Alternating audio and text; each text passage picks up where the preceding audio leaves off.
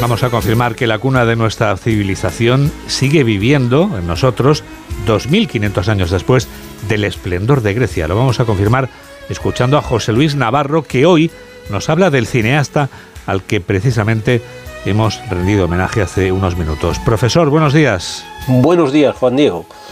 Me está costando pasar página de la entrega de los Goya cinematográficos porque estoy aún entristecido y a la vez impresionado por el fallecimiento de Carlos Saura, ese gran director que estuvo al pie del cañón hasta el último minuto. He disfrutado mucho de sus películas, a mi entender rigurosas, sencillas pero no simples, algo que echo de menos en otros reputados directores. En fin, los Goya, los premios de Berlín, los Oscar, que es tiempo de cine. Qué gran palabra griega.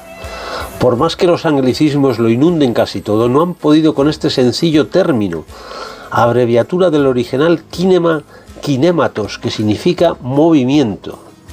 En efecto, frente a la fotografía estática de la época, las primeras cintas sorprenden porque nos dan imágenes en movimiento.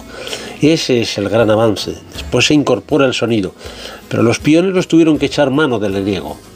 Y en América, por ejemplo, se designó con el término, que a su vez es de origen latino, término movies, lo que en otros lugares se decía cinema, manteniendo el término griego original, sin la abreviatura, cine.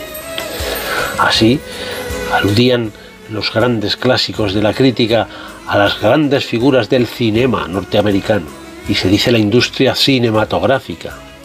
Y con una vuelta más encontramos Kinépolis, Cinépolis, la ciudad del cine. Así que no lo dudes, Juan Diego, cada vez que hacemos algo tan cotidiano como sentarnos a ver una película, estamos recordando que todos somos griegos hasta en el cine.